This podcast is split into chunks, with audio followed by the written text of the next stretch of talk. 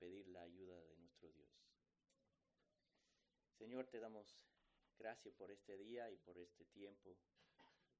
Gracias por esa esperanza que tenemos porque Cristo vive. Y eso nos da la esperanza de que un día nosotros viviremos con Él.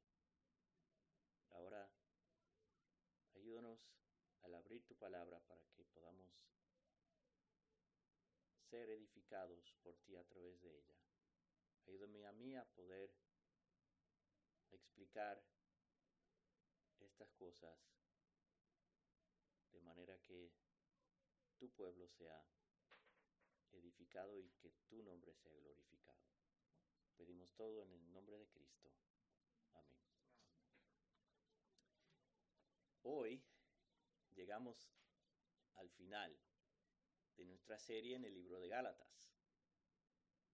Después de, bueno, casi, yo creo que casi tres años. Eh, tuvimos que suspenderlo algunas, algunos meses por la pandemia y todo, pero ya finalmente llegamos al final.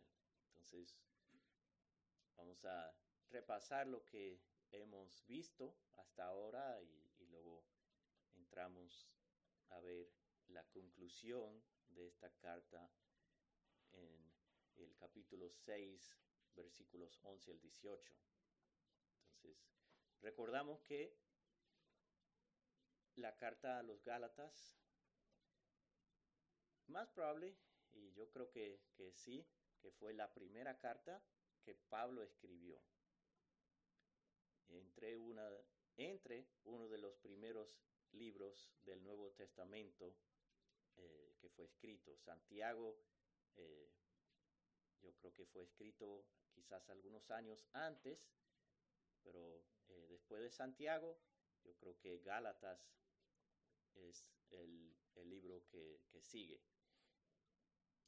Pues, posiblemente al mismo tiempo que se escribió uno de los algunos de los evangelios, más o menos al mismo tiempo.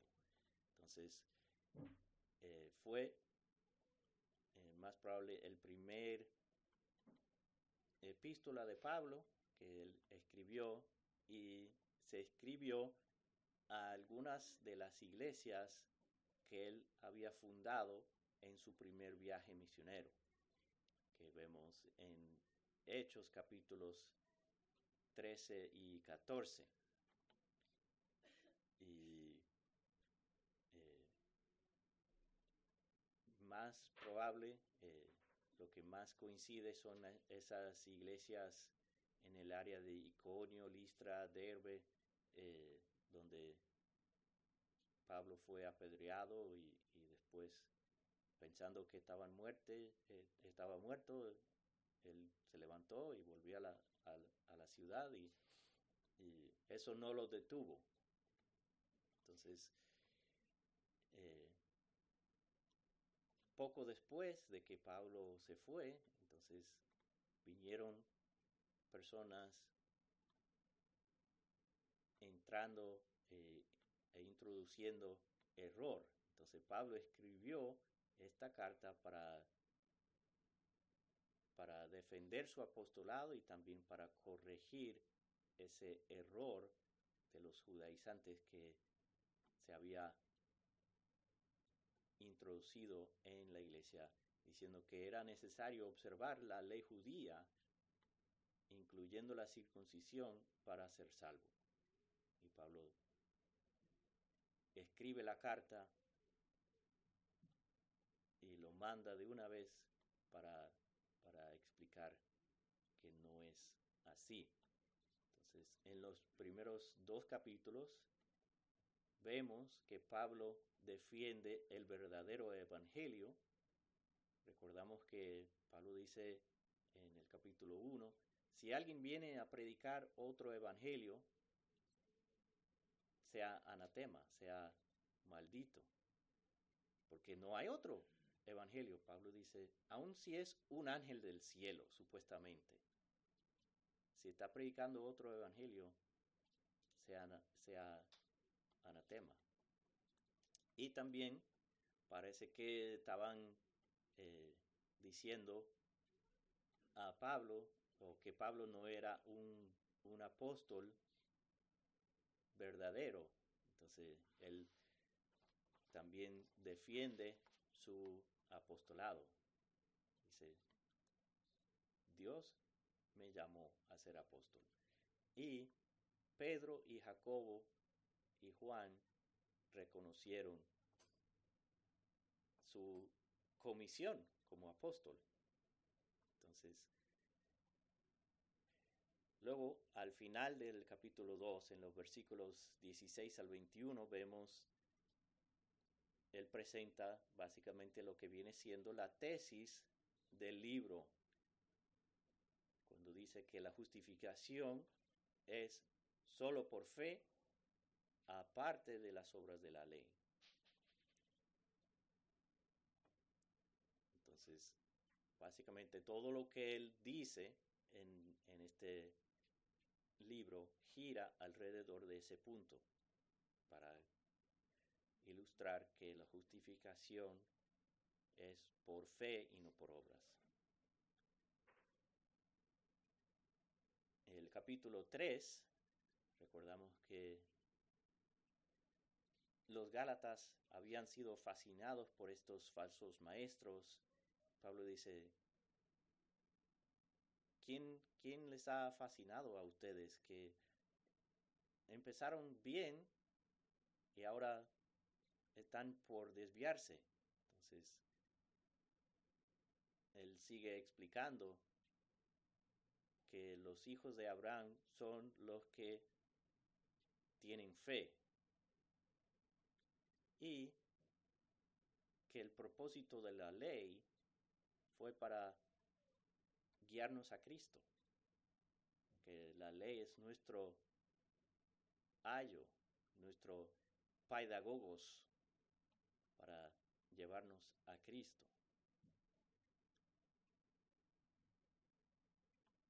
En el capítulo 4 empieza hablando de nuestra adopción, que ya somos Ahora somos hijos de Dios y ya no somos esclavos de la ley. Y en la,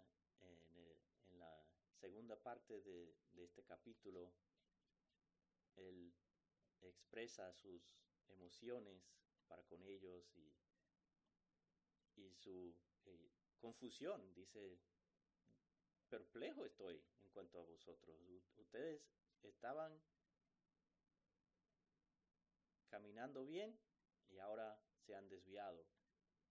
Y, en la última parte del capítulo 4 presenta esa alegoría de los dos montes que representan a dos mujeres para ilustrar lo que, lo que él viene diciendo, que no es por las obras de la ley, sino por fe. En el capítulo 5 habla de, eh, la primera parte habla de nuestra libertad que tenemos en Cristo.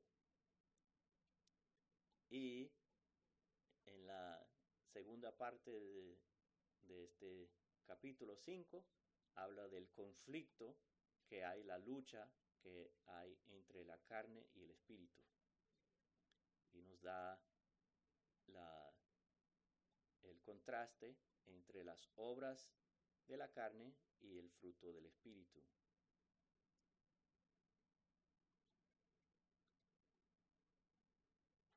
Y recientemente hemos visto el capítulo 6, en la primera parte, les dice que deben llevar las cargas los, unos de los, los unos de los otros y así cumplir la ley de Cristo. Debemos ayudarnos mutuamente. Y en nuestro último sermón vimos que lo que sembramos es lo que segamos. No podemos esperar cegar el fruto del Espíritu si sembramos para la carne.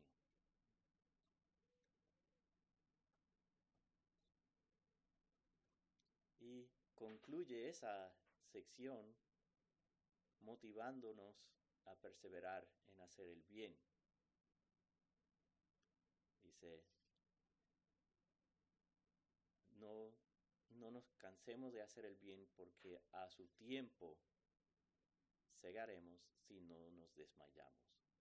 Entonces, nos da esa motivación de seguir en el camino, seguir haciendo el bien, porque a su tiempo sí vamos a cegar los frutos. Entonces, ahí va nuestro repaso breve. A, abuela de, de, avión, ni siquiera de pájaro, porque un pájaro vuela más, más, más bajito y más lento. Entonces, ahora llegamos a la conclusión de esta carta y en el versículo 11 les llama su atención a que él escribe esto con su propia mano. Vamos a leer Gálatas 6:11.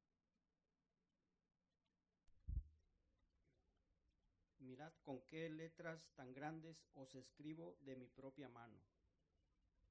Entonces, hay muchas teorías sobre por qué él dice que las letras son muy grandes.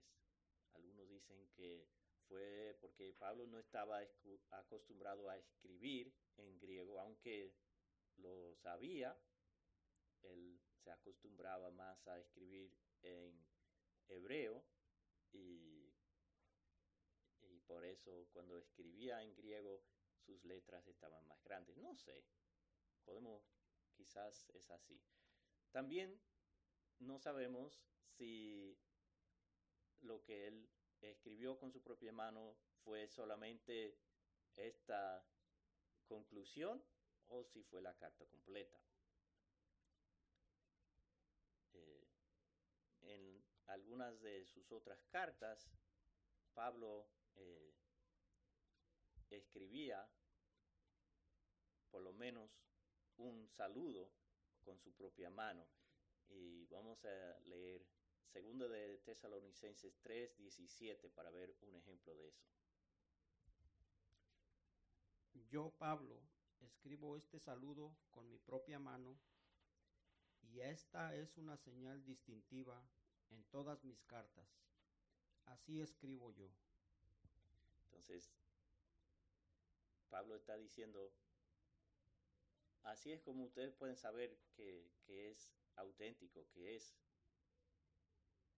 que esta carta viene de mí, porque aquí está mi, es como, como un artista que hace un cuadro, pinta un cuadro y lo firma para, para que todo el mundo sepa que esa, esa obra, esa pintura pertenece a ese artista. Y hay algunos que piensan que la eh, que Pablo está hablando de que él escribió la carta completa. Y yo me inclino a esa, a, esa posición. Yo creo que fue que Pablo escribió la carta completa porque él no menciona a nadie más como, como hacía en las otras cartas. Yo creo que también por la importancia del tema y también yo creo que él lo escribió eh, con urgencia, lo, escribió posiblemente bien rápido por la importancia de, del tema y la urgencia de, del asunto. Entonces yo inclino hacia a la perspectiva que Pablo escribió la carta completa con su propia mano. De, cualquier manera, el hecho de que él lo escribió con su propia mano es una manifestación de su amor por ellos. Él eh, muestra su amor por ellos porque él tomó el tiempo para sentarse, para escribir, para expresar su, su corazón a ellos en esta carta. Entonces, eh, es, como, es como la firma de, de, del, del, artista. Que Pablo dice, mira con qué letra tan grande yo escribo con mi propia mano. Para como dar autenticidad a la carta. Entonces, en los versículos 12 y 13, Pablo les dice a los Gálatas la verdad sobre los falsos maestros que estaban eh, estaban enseñando algo que ni siquiera ellos practicaban. Vamos a leer Gálatas 6, 12 al 13. Los que desean agradar en la carne tratan de obligarlos a que os circuncidéis simplemente para no ser perseguidos a causa de la cruz de Cristo, porque ni aun los mismos que son circuncidados guardan la ley, mas ellos desean haceros circuncidar para gloriarse en vuestra carne. Entonces, llega a la conclusión y, y como que lo eh, hace como un síntesis de todo lo que él había estado diciendo anteriormente. Dice, no, no, no, ellos están haciendo esto para, para utilizar a ustedes. Ellos ni siquiera, eh, ni, ni, siquiera practican lo que, lo que ellos enseñan. Ellos estaban más interesados en su seguridad, en mantenerse seguros, evitar la persecución y en su popularidad, cuánta, cuánta gente me sigue. Entonces, Pablo está diciendo, no, no, no, es, es que ellos quieren gloriarse en, en su carne de ustedes, en ustedes, no, y, no quieren ser perseguidos por la cruz de Cristo, por el Evangelio.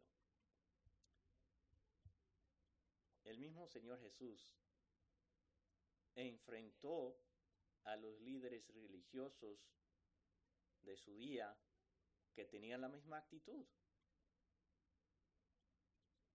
Vamos a leer Mateo 23, vamos a leer algunos eh, textos de Mateo 23, primero del versículo 2 hasta el versículo 7. Los escribas y los fariseos se han sentado en la cátedra de Moisés, de modo que haced y observar todo lo que os digan, pero no hagáis conforme a sus obras, porque ellos dicen y no hacen. Atan cargas pesadas y difíciles de llevar y las ponen sobre las espaldas de los hombres. Pero ellos ni con un dedo quieren moverlas, sino que hacen todas sus obras para ser vistos por los hombres, pues ensanchas sus filisterias y alargan los flecos de sus mantos. Aman el lugar de honor en los banquetes y los primeros asientos en las sinagogas y los saludos respetuosos en las plazas y ser llamados por los hombres rabí. Entonces Jesús dice, no, no, no, ellos hacer y observar lo que ellos dicen, pero no imiten lo que ellos hacen, porque ellos dicen pero no hacen. Y son más interesados en ser grandes, reconocidos. Y dicen, atan cargas pesadas, pero ni siquiera levantan un dedo para ayudar. Y luego los versículos 13 al 15 del mismo Mateo 23. Pero hay de vosotros, escribas y fariseos, hipócritas, porque cerráis el reino de los cielos delante de los hombres, pues ni vosotros entráis, ni dejáis entráis a los que están entrando. Hay de vosotros, escribas y fariseos, hipócritas, porque devoráis las casas de las viudas, aun cuando por pretexto hacéis largas oraciones. Por eso recibiréis mayor condenación. Ay de vosotros, escribas y fariseos, hipócritas, porque recorréis el mar y la tierra para ser un prosélito, y cuando llega a hacerlo, lo hacéis hijo del infierno dos veces más que vosotros. Entonces, Jesús está diciendo que eran hipócritas. Lo que ellos predicaban no, no coincidía con lo que ellos vivían. Y en los versículos 25 al 28. Hay de vosotros, escribas y fariseos, hipócritas, porque limpiáis el exterior del vaso y del plato, pero por dentro están llenos de robo y de desenfreno. Fariseo ciego, limpia primero lo que de dentro del vaso y del plato, para que lo de afuera también quede limpio. Hay de vosotros, escribas y fariseos, hipócritas, porque sois semejantes a sepulcros blanqueados, que por fuera lucen hermosos, pero por dentro están llenos de huesos de muertos y de toda inmundicia. Así también vosotros, por fuera, parecéis justos a los hombres, pero por dentro están llenos de hipocresía y de iniquidad. Entonces, dice, por fuera, ustedes se ven muy limpio, muy puro, muy santo, pero adentro son unos corruptos y son hipócritas. Entonces, ellos se enfocaban más en lo externo y no en lo interno del corazón. Y Cristo dice, no, no, no, limpia primero lo de adentro y después lo de afuera se va a limpiar. Y es algo que vemos hoy en día también. Hay, eh, hay personas que solo les interesa el número de miembros que tienen en su iglesia y también predican un mensaje de amor y tolerancia. ¿Por qué lo hacen? Porque ellos no quieren que el mundo se burle de ellos. Entonces, ellos están haciendo eso para evitar persecución. Así como Pablo está diciendo a los Gálatas que esta gente están haciendo eso para no ser perseguidos. Y también para utilizar a ustedes para, para que puedan jactarse de cuánta, cuántas personas le, tienen siguiendo. Ese problema no, no ha desaparecido.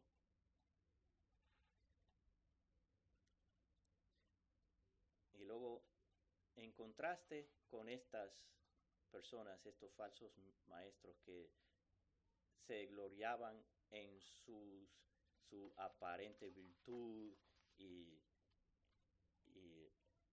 el número de seguidores que, que tienen, Pablo dice en el versículo 14 que él no quiere gloriarse en nada más que la cruz. Vamos a leer Gálatas 6:14. Pero jamás acontezca que yo me gloríe, sino en la cruz de nuestro Señor Jesucristo, por el cual el mundo ha sido crucificado para mí y yo para el mundo.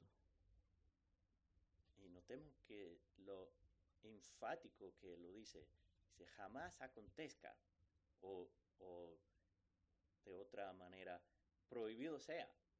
Es que ni entra en mi mente gloriar en nada que no sea la cruz.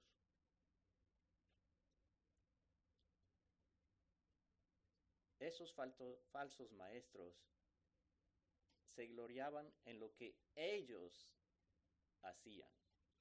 Mira lo que yo hice, lo que, lo que me siguen a mí.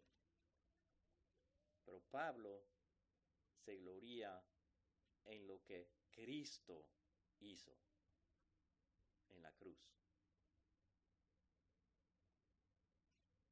Él quiere glorificar, eh, él, eh, él quiere gloriarse en lo que glorifica y exalta a Dios. Y eso debe ser nuestro deseo también, gloriarnos en lo que glorifica a Dios y lo que exalta a Dios.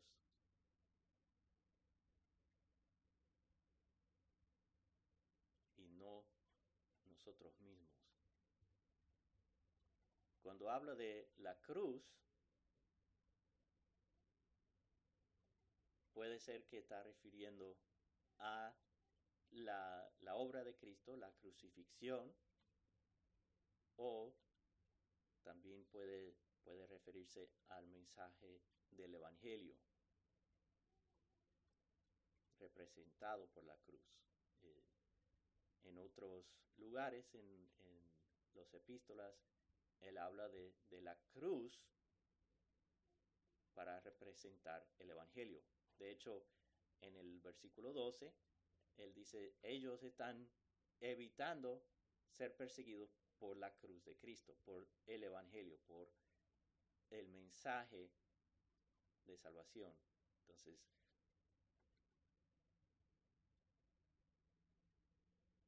eh, pero por lo que él dice en la última parte del versículo, yo creo que en este texto, en este momento, él está refiriendo más a la crucifixión misma, porque dice que el mundo le fue crucificado a él y él al mundo.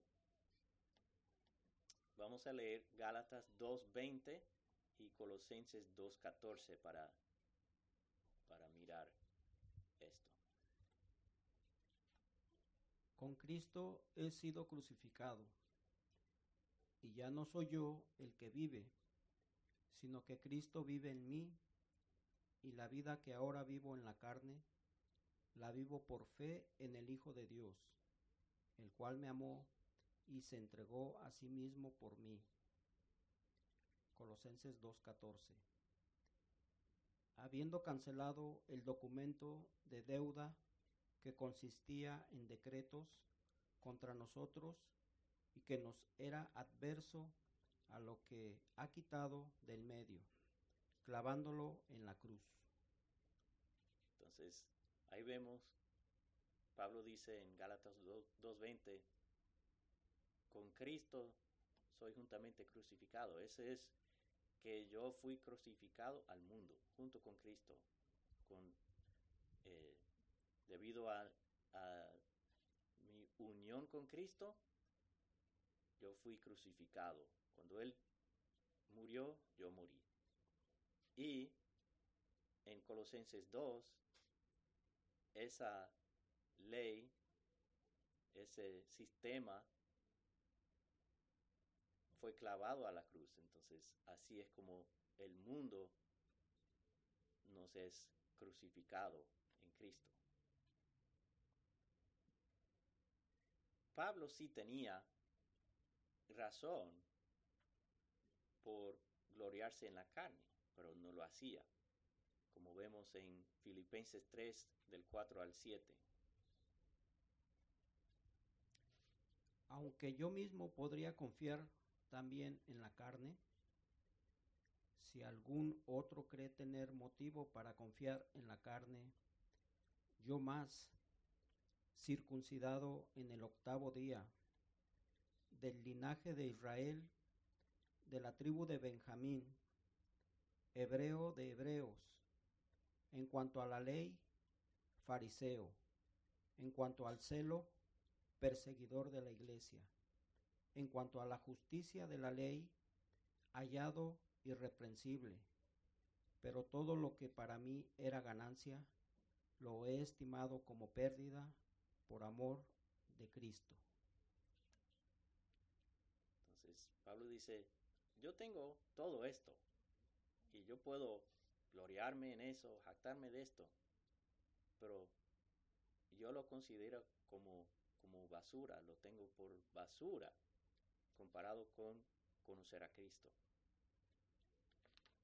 Entonces, si nosotros vamos a gloriarnos, gloriemos en el Señor. Como dice 1 de Corintios 1:31, para que tal como está escrito, el que se gloría, que se gloríe en el Señor. Y también a gloriarnos en nuestra debilidad. Segunda de Corintios 12, del 9 al 10. Y, que, y el que me ha dicho, te basta mi gracia, pues mi poder se perfecciona en la debilidad. Por tanto, muy gustosamente me gloriaré más bien en mis debilidades, para que el poder de Cristo more en mí. Por eso me complazco en las debilidades, en insultos, en privaciones, en persecuciones y angustias por amor a Cristo, porque cuando soy débil, entonces soy fuerte. Entonces, Pablo dice, yo me voy a gloriar en mi debilidad. ¿Por qué? Porque es a través de mi debilidad que el, poder de Dios se manifiesta. Entonces, nuestra, lo que nosotros nos gloriamos debe ser en Dios y en su poder y no en nuestra fuerza y nuestros logros, que Él ha hecho por nosotros. En el versículo 15, Pablo dice que el hecho de que uno es circuncidado o no, no es lo más importante, sino es una nueva creación. Vamos a leer Gálatas 6:15. Porque ni la circuncisión es nada, ni la incircuncisión, sino una nueva creación. Y eso fue lo que decía eh, el Señor en el Sermón del Monte, cuando dice eh, Mateo 5:20. Porque os digo que si vuestra justicia no supera la de los escribas y fariseos, no entraréis en el reino de los cielos.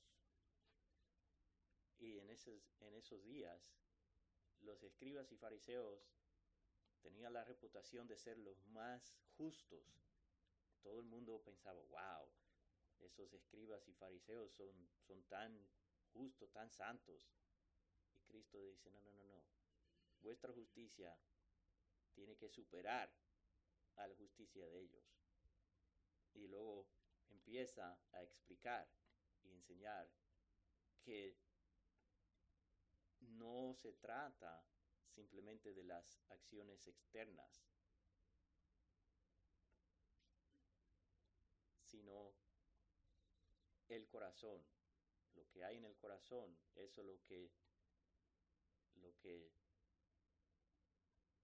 el Señor está buscando.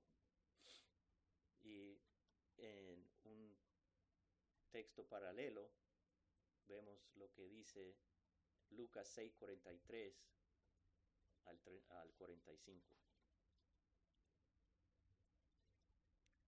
Porque no hay árbol bueno que produzca fruto malo, ni a la inversa, árbol malo que produzca fruto bueno, pues cada árbol por su fruto se conoce.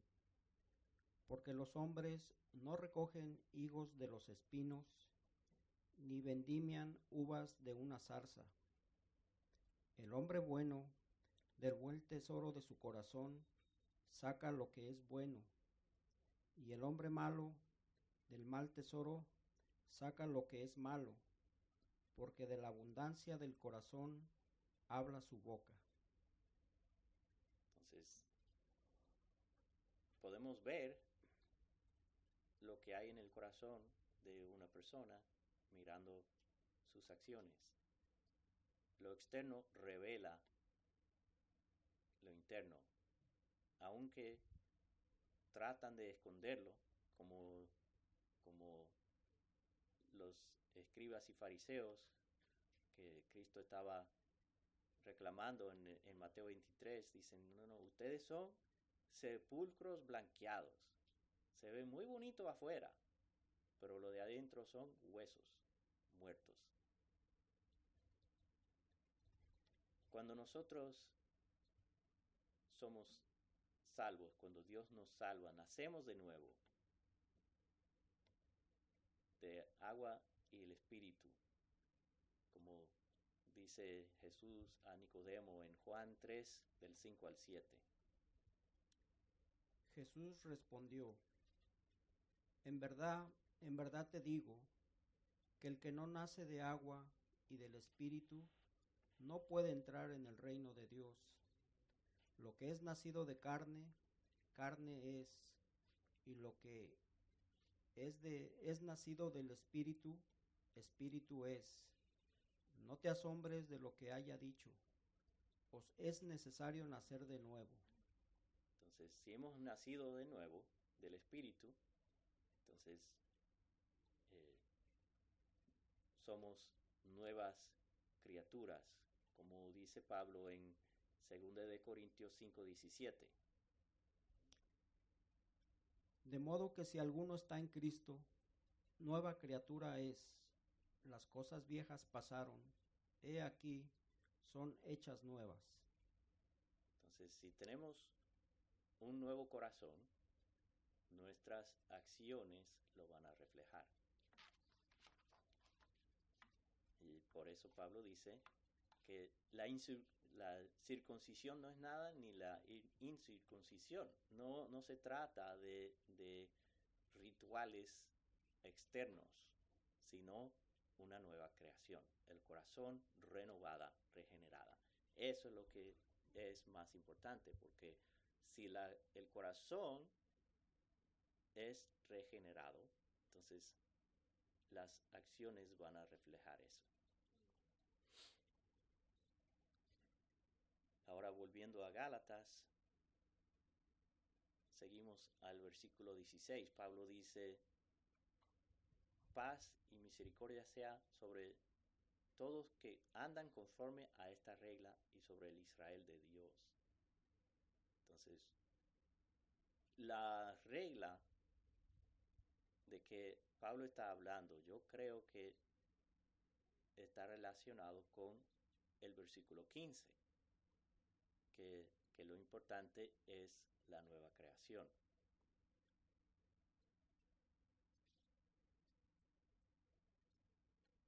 Y, eh, y no las cosas externas. Ahora, ¿qué quiere decir Pablo cuando habla del Israel de Dios? Yo creo que libros, tomos, se han escrito sobre esa, esa frase nada más. Recordamos que en el Antiguo Testamento, Israel, la nación de Israel, fue el pueblo escogido por Dios. Y aparentemente estos falsos maestros estaban diciendo que había que circuncidarse para poder ser un verdadero israelita. Y Pablo dice, no, no, no, no. No es así. Los que son el verdadero Israel de Dios son aquellos que son una nueva creación. Sea, sea judío o, o gentil, como vimos en el capítulo 3, dice, no hay judío ni griego, esclavo ni libre, todos son uno en Cristo. Entonces, todos los que tienen, ponen su fe en Cristo, que han sido regenerados, son una nueva creación, ellos ahora forman parte de, de ese Israel de Dios. Ahora el pueblo escogido de Dios no es una nación específica, sino todos los que son salvos de todo tribu, lengua, pueblo y nación, como vemos en Apocalipsis 5, 9. Y cantaban un cántico nuevo diciendo, Digno eres de tomar el libro y de abrir sus sellos, porque tú fuiste inmolado y con tu sangre compraste para Dios a gente de toda tribu, lengua, pueblo y nación.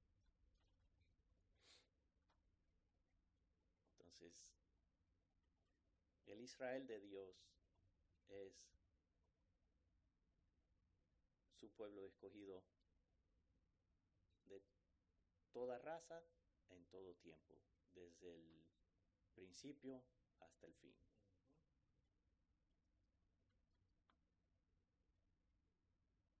Ahora, en el versículo 17, vamos a ver lo que dice Pablo, Gálatas 6, 17.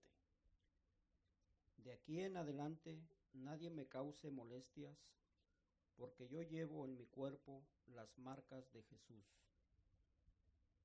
Entonces Pablo dice, yo tengo las marcas, yo he sufrido.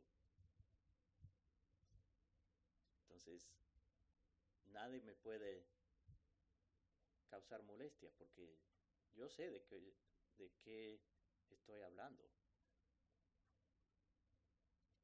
Los sufrimientos que él había experimentado para él confirmaba que él era lo que decía ser.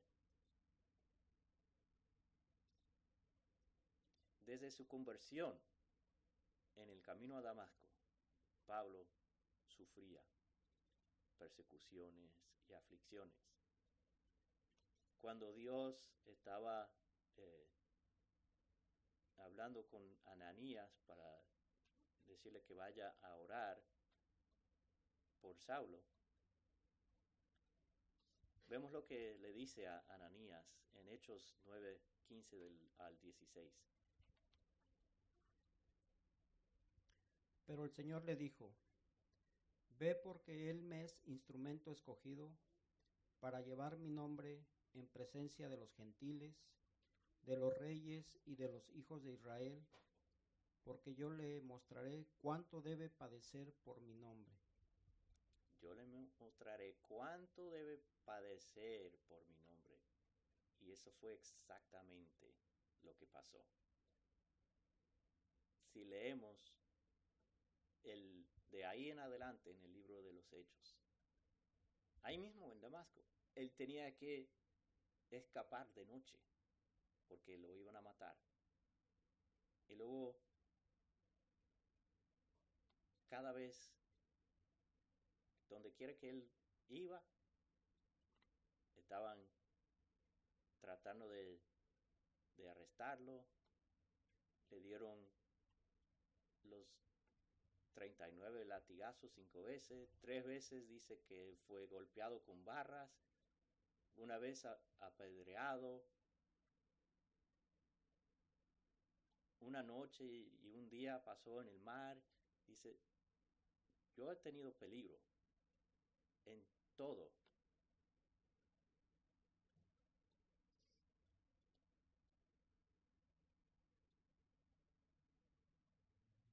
Y entonces él seguramente tenía cicatrices, tenía golpes, tenía quizás alguno, alguno de sus huesos quebrados, desfigurados por todo lo que lo que había sufrido.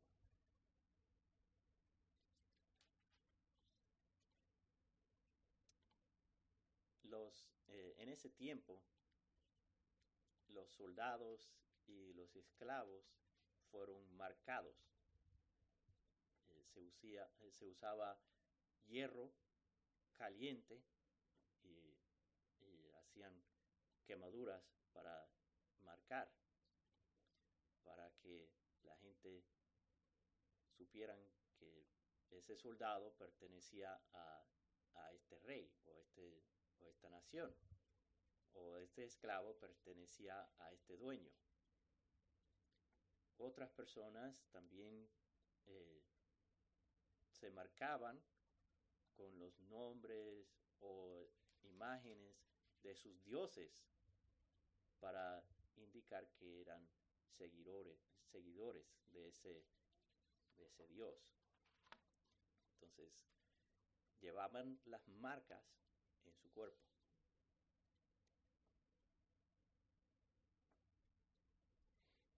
Pablo, como, como otros que vinieron antes y, que han venido después, llevaba las marcas y cicatrices de los golpes y, las heridas que recibió por ser siervo de Cristo.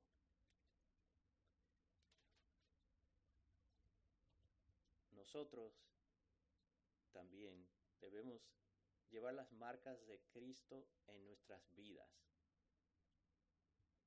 Como hemos estado diciendo, que debemos, eh, que todo el mundo debe ver nuestro fruto y poder discernir que, que Cristo mora en nosotros, que pertenecemos a Cristo. Y también debemos estar dispuestos aceptar marcas físicas en nuestro cuerpo si es necesario.